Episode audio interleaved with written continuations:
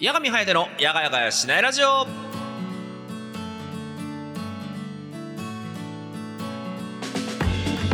はいどうも皆さんやがちゃっちゃというわけでございまして私配信者のやがみんことやがみはやてでございます。というわけで7月13日水曜日夜の10時となりました。いかがお過ごしでございましょうか？というわけでございまして。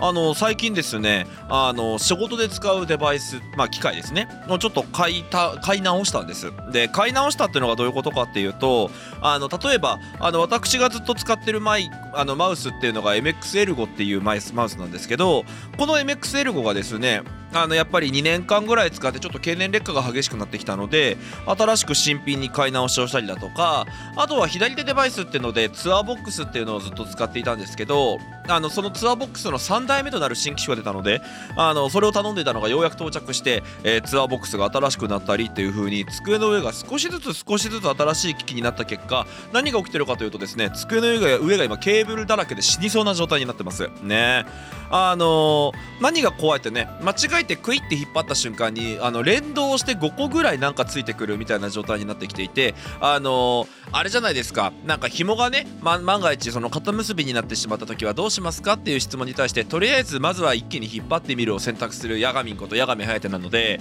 あの非常にですね今机の上が危険な状況となっておりますね。皆さんはねあのケーブル類とかをほどく時はね面倒くさがらずにまずはしっかり根元のところを探り寄せていただきながらやっていただきたいなと思っている今日この頃でございます。はいというところでございましていやーもうねあれじゃないですか。今節電に加えて節ガスっていう話も出てきているっていうふうにお伺いしている状況なんですけど無理ですね。うん。なんかあのそれこそ今このねこのライトの具合とか見たら分かると思うんですけど節電になってないですからね。あのなかなかね難しいなという風に思っている今日この頃でございます。いやあのー手伝えるところは手伝いたいとは思ってるのよ。思ってるんだけどなんかあれだよね。QOL クオリティオブライフね。一日一日のその水準っていうのを落としてまで対応するかって言われると難しいよなとか考えちゃいます。ね。値上げした分電気代は払うからさ。みたいなとは言いつつね家計も圧迫しますしというですねなかなか設置がない世の中になってきておりますが皆さんもですねあの熱中症とかには本当に気をつけていただきながら毎日を過ごしていただきたいと思っております次第でございます。というわけでございまして今回もねえー、と電気はどちらかというと多めに使う男ことヤガミンことヤガミハヤテがお送りしたり30分。よかったらちょっとだけ、えーちょっとしたヤガミンの小話に付き合ってあげてください。グダグダだなおい。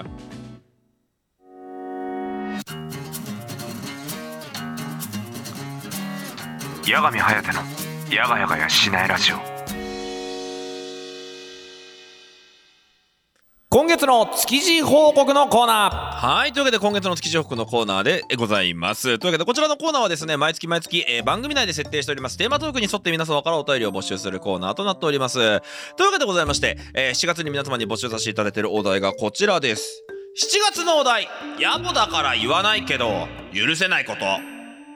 はい。というわけでね、えーこちらのお題で皆様からのお便り募集させていただいておりました。というわけでございまして、早速お便り読んでいきましょう。1つ目のお便りです。こちら、えーペンネーム、えーケセパサ、えちょっと、えっと、残し撲滅隊、ちょっと残し撲滅隊か、からいただきました。あ、ちょっと残しに関する話題だな。本当に生きやすいように生きてるから、ムッとした感情とかすぐ忘れちゃうんだよな。能天気の申し子キャスです。やがちゃっちゃ、やがちゃっちゃ、羨ましい性格だな。あ、ちょっと残し、ちょっと残しどうにかならんのかってのはよく遭遇します。え冷蔵庫の作り置きの麦茶のちょっと残し、お風呂のシャンプーやボディーソープのちょっと残し、トイレットペーパーのちょっと残し、いや、ちょっと残し多いな。えー冷蔵庫、えっ、と、なんか理由あるんかなってちょっと思うからなかなか言わないけど、実はちょっと根に持ってます。ちょっと残し。使い切るだかどうにかしてくれ八神さんはなんでこれだけって思ったちょっと根に持ってる話とかありますかあー、これはあれじゃないの？よくあるパターンの話で言うと、使い切ってないから補充係私じゃないですの「い」じゃないのかな？要は使い切っちゃうとなんで使い切って使い切ったのに補充してなかったの？の話に発展してしまうのであのいやまだ私は使い切ってないですしちょっと残しを目撃したってことはあなたが補充担当なんじゃないですか？っていうパターンがねあの結構多いような気がしますね。あの私ですね実はストックマなんですよ。もうストックが常にないと嫌なの。だから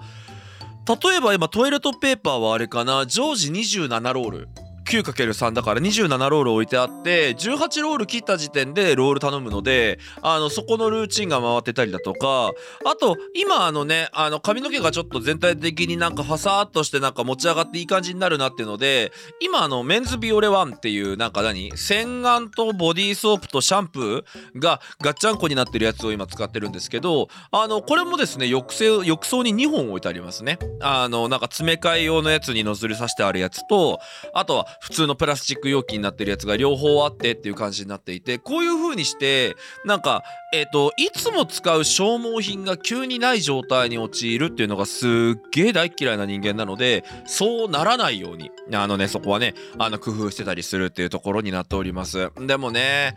あるよねちょっと残し。逆にだけどちょっと残す側の立場になった時のしんどさもある。トイレットペーパーで言うとさ俺基本的に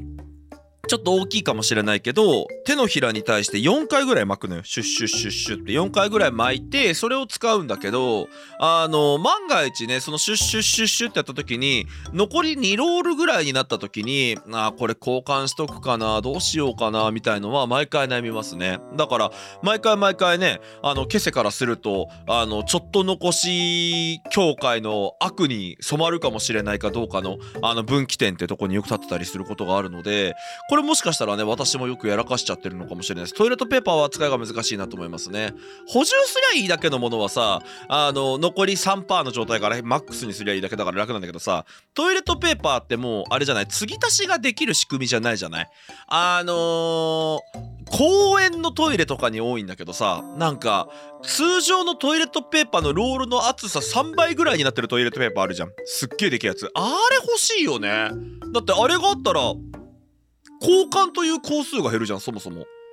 ね。あれはすげえ便利だなって思ってたりするんですけどなんか日本のトイレットペーパーってなんだかんだ言ってちっちゃくない？あの1ロールあたり。だからねあのこういうなんだろう戦争が起きちゃうんじゃないかなって個人的には思ってるんですけどどうでしょうかね。あーでもちょっと残しな。あの俺のね友達で言うとねあのソータがソータっていうねあのバイオハザード7の時とかに一回付き合ってくれて一緒に配信してる子がいるんですけどあいつは妖怪ちょっと残しですね。あの例えばうちとかにあのジュースとか飲みにあ例えばじゃあうちに遊びに来てコーヒー買ってきて一緒にコーヒー飲みながら遊んでてとか言ってであいつ帰る時に「あゴミどうしよう」って言われるから「あいいよ捨てとく捨てとく」って言うんですけど大体全部40デシリットルぐらい残ってますね。あのーそういうのが癖っていう人もいるんでしょうね飲み切らない要はこれだけしかないから飲み切ろうっていうのがない人が妖怪ちょっと残しになったりするのかもしれませんねというわけでございまして続いてのお便りですこちらペンネーム紫さんからいただきました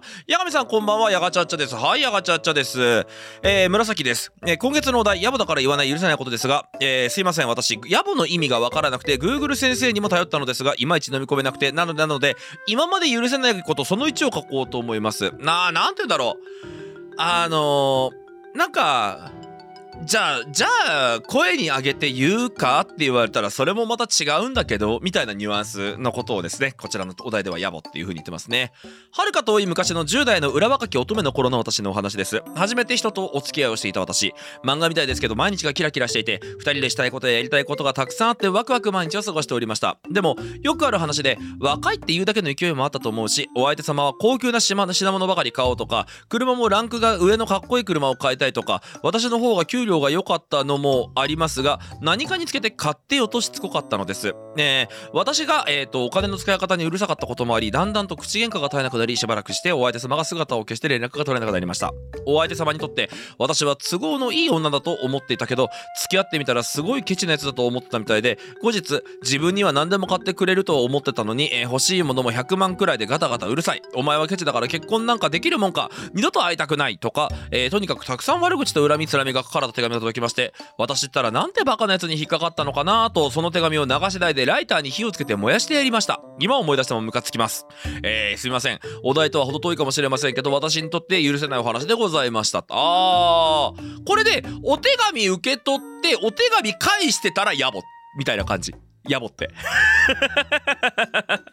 いやあれよね。多分だけどさ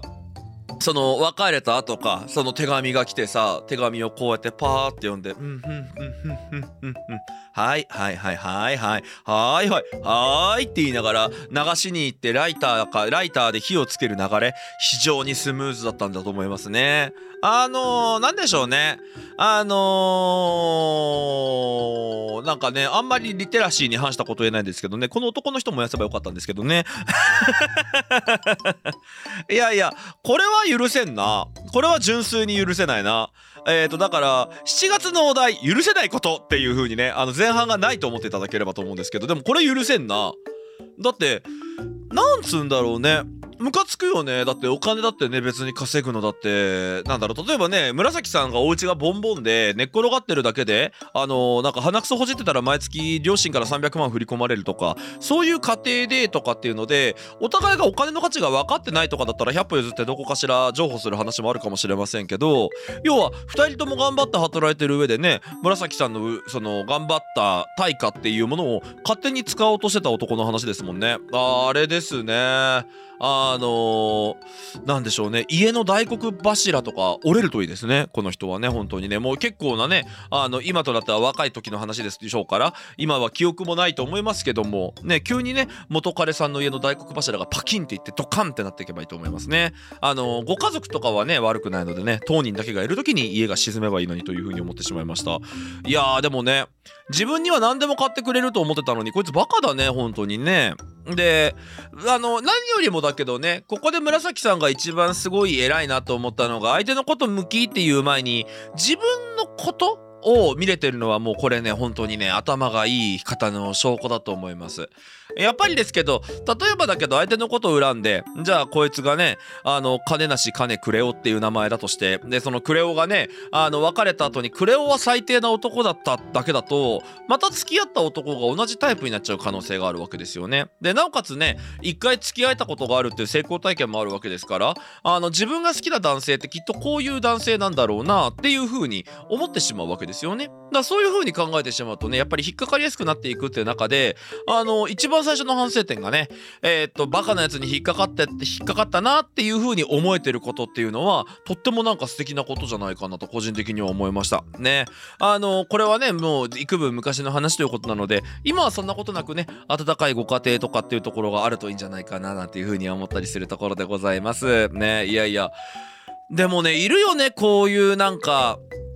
それこそさあのこれはなんかもしかしたら怒られるかもしれない話をねちょっとするかもしれないんだけど一回ちょっと怖いけど喋らせていただこうかなと思ったりするんだけどあのそれこそさよくあるところってていうのかな。っていうところでいくとなんかそのもう今そんなことはないけどね。あのなんだ男女で遊びに行ったら男が出すのが当たり前っていう人っているじゃん。なんか俺これのハイパー弱がこれだと思ってて。ねあのーもうはっきり言うけどさ例えばだけどじゃあ俺が紫さんをご飯に誘ったと思って。ね。で紫さんとさお近づきになりたい。紫さんにいい顔したいと思ったらさやっぱりだけどなんで男が女におごるのかって諸説あると思うんだけど俺の中での持論ね。俺の持論としてはなんで男が女におごるかって言ったらほら一緒になっても経済力あるから任せとけって。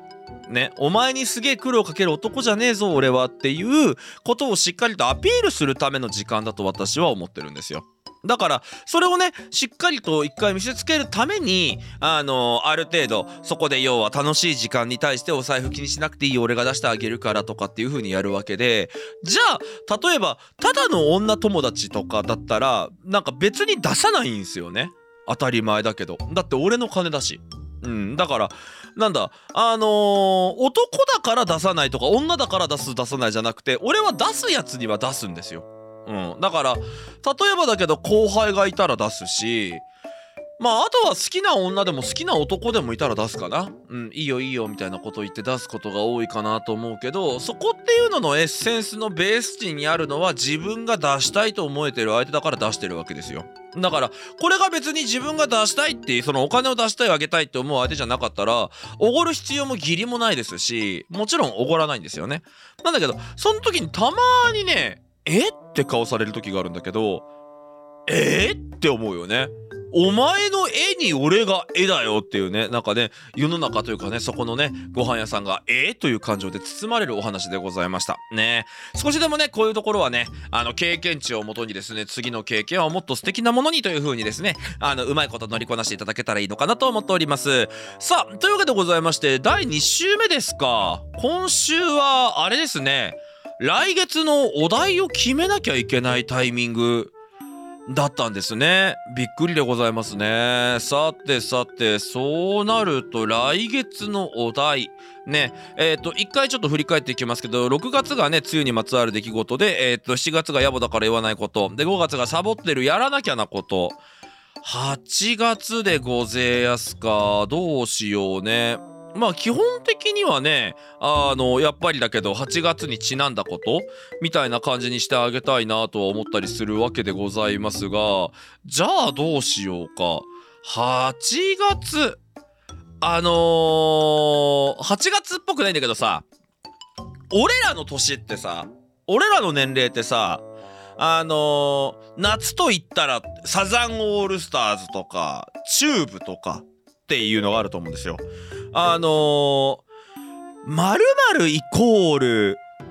誰の何の曲っていうのをちょっと聞かせていただきたいなと思ってるんですけどいかがでしょうか？ちょっと分かりづらいかもしれないので簡単に、えっと、こちらご説明させていただきたいなと思うんですけどあのなんかいろいろとなんかそうやってなんて言うんでしょう音楽とかってあったりする中で例えばですけど私昔話したことがある気がするんですがえー、っと奥花子っていうアーティストの「笑って笑って」っていう曲があのあと私あの「あなたに好きと言われたい」って曲があるんですけどこの曲を聴いてた時に失恋をしてしまったので失恋の時に聴く曲イコール奥花子みたいのがあったりするんですね。であとなんか私のところでとね夏っていうとラグフェア？なんかね昔ハモネプって今もやってますけどが流行っててね。あのアカペラグループのラグフェアっていうのがいて歌ってたのがねあのなんか頭にこびりついてて夏と言ったらハモネプ甲子園とかの時期もあるのでラグフェアの曲をよく聞くなみたいなことがあると思ってるんです。そんな感じであなたにとっての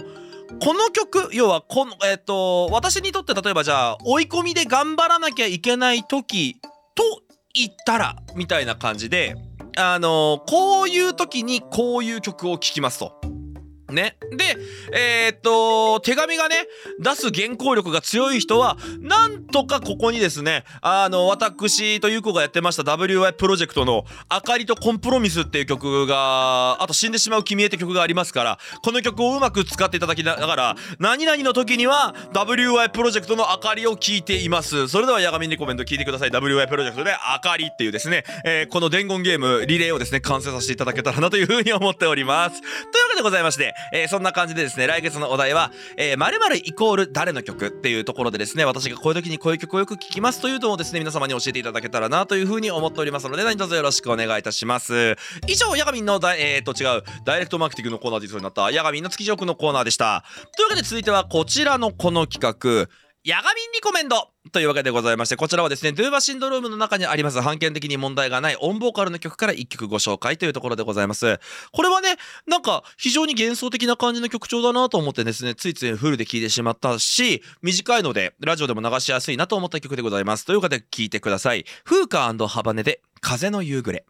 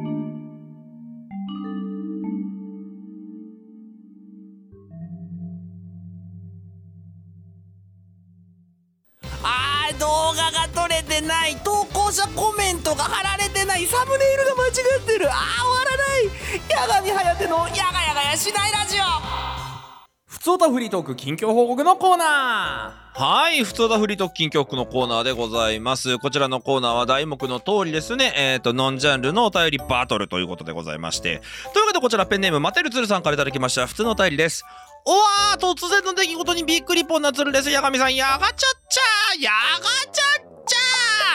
えー、メガネが折れた。えー、つるいつも仕事行く前にメガネにメガネの雲止めをあ曇り止めをつけてるんですね。いつも通りつけてたらメガネのフレームのところがペキッと折れました。嘘やろ。えー、えー嘘ではないので普通に折れたしその日は予備持ってなかったんで慌ててコンビニで瞬間接着剤を買ってなんとか一日持たせま持たせました。焦ったぜ。つるのメガネ下フレームがないタイプのものなので多分その境目くらいにちょっといつもと違う図がかかっちゃったがゆえと多分普通に経年劣化とは思うんですが突然だとはちゃめちゃに驚きますし慌てますね。あわわわわ八神さんはメガネが壊れて困った話とかありますか？なければ八神さんへのメガネのこだわりを聞きたいです。あなるほど。あのメガネはね今のところ壊れたことは一本もないかな。なのであのメガネの部分っていうのでお話をさせていただきたいかなと思ってるんですがまあぶっちゃけねあのどれぐらい覚えてるかとかで毎回毎回コロコロ変えてるんですけど今メガネが3本持ってますね。あ合計で言うと4本か。4本3本だな。あの1本は死んでるにカウントしよう。なのでえーっと今使ってるそれこそ今 YouTube 版なんかだとね映像見えているといると思いますけどこの、えーっと一番細いメガネが、えーっと私が持ってるメガネの中で一番軽いメガネなのでまあ俗に言うオフ用というかあの何のミーティングもないとかずっと仕事してなきゃいけないとかあの自分の時間を長く過ごしている時は、えー、とこのメガネを使ってますね。で、えー、ともう一個あのなんでしょうメガネのレンズ自体も縦にかなり長くて大きくて、えーポケットモンスターと、えーコラボしてるタイプのメガネを持ってます。でこのメガネも、えー、とかけることはあるんですけどこのメガネかける時はゴリゴリにヤガミンの時かつ動かない費用みたいになってますね。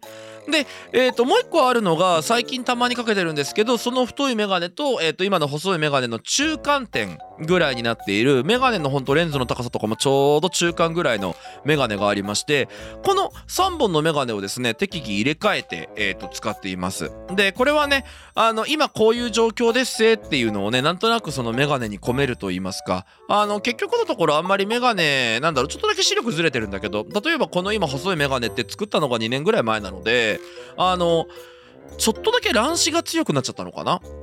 なので今このメガネだとほんのわずかに合ってない可能性があるんですけどまあまあおおよそ見えてるからいいやっていう感じで使ってます。で一番最初に作ったのがその中間のメガネになってるのでもうこれは視力検査の上の元っていうメガネを使っていますのでこのメガネに関してはねあの今後も多分長々と使っていくメガネになっていくんだろうななんていうふうに思っているんですがその本当にねあの今日はこういう日だからこういうふうに頑張るぞとかっていう自分への願掛けというかあの自分に対してあののなんかブーストをかけてあげるときにあのメガネで教えてあげるっていうようにしてますね。でも実際問題一番つけてて楽だったりだとかあの重たくて例えば目がとか赤くならないとかで言うと今かけてるメガネが一番強いかなと思います。ただあの一番強いとは言ってもねこのメガネがあの鼻当ての部分っていうのかな？っていうところがあのすごいしっかりとずれにくいタイプのやつなのであの鼻の上が赤くなるんですよね。今ちょっと今日ライト強くてあんまり見えないと思うんですけど赤くなっちゃうのでなんでここのねダメージとかによってもメガネは切り替えるようにしてたりしてますね。であとはあれかな。あの個人的にですけどその自分のキャラクターとかっていうところとか性癖みたいなものでも基本的に自分のキャラクターがメガネかけてないと愛せないタイプの人間なのであの絶対にあのメガネかけてるキャラクターをメイクするようにしてますね。だからちょっとなんだろうモンハンみたいなあの激しく動く系とかであんまり相性が良くないゲームだとしても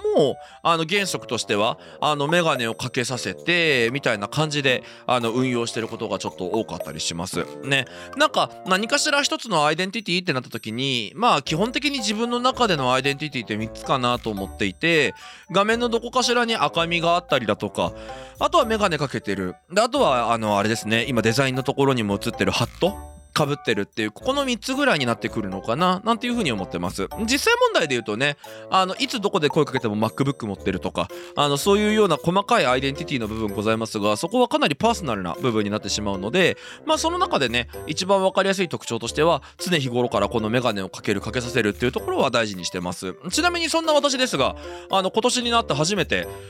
コンタクトレンズワンデーのねコンタクトレンズっていうのを作りに行ったんです。でこれは別に理由はなくて裸眼で生活したいなっていうのが一番の理由でぐらいの軽いノリであの作ったんですけど未だに入れるのが怖いですね。あのコンタクトレンズってねバンバンってすぐ決めて入れられる子がいますけどすごい珍しい羨ましいなって思うぐらいなんかコンタクトレンズに対して臆する気持ちがあるのかなかなかヒュッてつけられない。で慣れるためにもねガンガンまずはコンタクトレンズつけちゃった方がいいんじゃないかとか思ってるんですけどなんかそれを鳴らせようとするのもちょっとなんか奥なんか怖くてというかおっかないなみたいな風に思ってしまっていてまあそういうところもあるのでコンタクトレンズの箱自体はねまだ結構あるんですけどまだ使ってない状況になってます。であと八神がね睡眠の質の問題上ねあの1日に12回必ずお昼寝をしてしまうのでなんか朝つけても4時間後ぐらいに外さなきゃいけないみたいなパターンもあったりしてそれがまたコンタクトレンズをつけるのを億劫にさせる理由だったりしますね。例えば八神の場合一番多いのは睡眠時間は4時間ぐらいで途中途中にお昼寝で45分45分のお昼寝を挟んで合計5時間半みたいな睡眠時間が一番多いんですよ。なのでこの45分と45分が途中途中に来るのでどうしてもその途中途中に来た時になんかちょっとなんて言うでしょうそのコンタクトレンズ外さなきゃいけないしまたつけるとなるとワンデーを何回に分けて使うんだよって感じにもなっちゃいますしかといってねあのたまにそういう方もいらっしゃるって聞きますけどわざわざ保存液に戻してねあのまたもう一回付け直すかって言われたらこれもまた難しい話だなと思っているので基本的にはねちょっとコンタクトレンズの運用っていうのはね悩んでるところです。あとはやっぱメガネ外してね友達と会ったりだとかあのミーティングとか参加するとねなんかねあれイメージと違いますねみたいなこと言われてしまうので多分なんですけどメガネかけてる自分の顔っていうのが皆さんにとって結構当たり前になっちゃってるんだと思うんですよね。っていうところもあるのでまあなんかだとしたらなんか無理くりなんかメガネ外してとかやんなくてもいいかなっていうところがあるので本当にね誰とも会う予定がなくて自分勝手なスケジュールでいい時とかはコンタクトレンズをねつけるようにしてたりしてますというところがメガネのこだわりじゃないでしょうか。でもねあると思うのよね。なんか例えばだけど知り合いのね昔働いてたところの女社員の方だと必ず手にシュシュつけてるとか何かしらのねそういうなんかちょっとした小物のこだわりみたいなものとか私といえばっていう風にあの勝手に自分の中でアイデンティティにしてるものってあるんじゃないかななんていう風に個人的に思ったりしてます。だからねあの私はこういうのをアイデンティティにしてますよとかっていうのを送ってくれたりしても楽しいかもしれないですね。あのリスナーさんによってはねあの紫色が好きだからあの何でもかんでも自分の周りにあるものは紫物で固めめようとしてますっていう人に関してもこれもね紫色っていうアイデンティティだと思うんですよだからきっとねメガネとかもねちょっとそっち側の色にしてみようかしらなんていう風に思っちゃったりとかっていうのがあったりすると思うんですけどそういうねなんかみんなのこだわりとか教えていただけたらねもしかしたらねあのお手紙としては非常にシンプルイズベストにまとまっていい感じになるんじゃないかと思いましたなのでフラッシュアイディアかもしれませんが皆さんがねあの自分の周りとか自分を形成するためにこだわってるものあったらぜひとも教えてあげてくださいちなみに俺メガネとタバコか。タバコだね。俺はもう電子タバコ吸ってるってのがめちゃくちゃ周りに印象ついてるからなんか俺が普通のタバコ持ってたりするとえ？って顔されたりするようになってきてるぐらいには定着してるからそういうものがあったりしますかね。なんか皆さんにもねきっとそういうアイデンティティのものあると思いますのでいろいろと教えてくれたら嬉しいななんていう風に思ったりしている今日この頃でございます。というわけでこちらのコーナーも皆様からのお便りもまだまだどしどしお待ちしております。以上ヤガミンのふつおたフリートーク近況報告のコーナーでした。はい、エンディングのお時間です。というわけで、こちらの番組では先ほどもお伝えした通り、えっ、と、こちらお便りの方を募集しております。それぞれのですね、こちら番組の、えっ、と、こちら概要欄の方から、えーアクセスすることができるようになっております。よかったら皆様もお手紙出してみてですね、え一緒にラジオ作る側に回ってみてはいかがでしょうかというわけでございまして。いやー、夏ですね。あの、どこもかしこもうなぎが出てきましたね。あの個人的なね、あの、最後のなんかエンディングにするべきかわかんない報告なんですけど、今年のすき家のうなぎは美味しくなかったね。びっくりした。なんか、いつもね、吉野家とかすき家とかのね、あのうなぎが出たら、あの、一回食べるようにしてるんだけど、なんか今年ね、うなぎじゃないのかないや、うなぎもだな。すごい小骨が多くて、ソースもなんか去年よりべちゃついてる感じがあっってあ今年すき家ではもううなぎ食わねえなみたいな感じでね思っちゃいました。ね。あのやっぱりねこの時期ねうなぎがある程度お手頃価格で食べれる時期だったりだとかお手頃じゃないにしてもめちゃくちゃうまいうなぎが食えたりする時期だったりするのであの私はですね相変わらず回転寿司に行ったらうなぎが食べられるぐらいにはお仕事頑張っていきたいなというふうに思っております。というところでございまして。ね。やっぱりね100円以上のお皿取るのってちょっと勇気いるんだよね。ね。そのね勇気気がなくなれるようなね国民になりたいけど全然プランがない。というわけでございましてですね、そんな笑顔がチャーミングなヤガミンことヤガミハイテがお送りしました今週のヤガヤガヤしないラジオはこの辺で、来週も水曜日夜の10時同じ時間に、えー何も変わらないままお会いしましょう。というわけでまた来週お会いしましょう。See you next time, say ちゃんバイバイというわけで皆さん、おやすみなさい。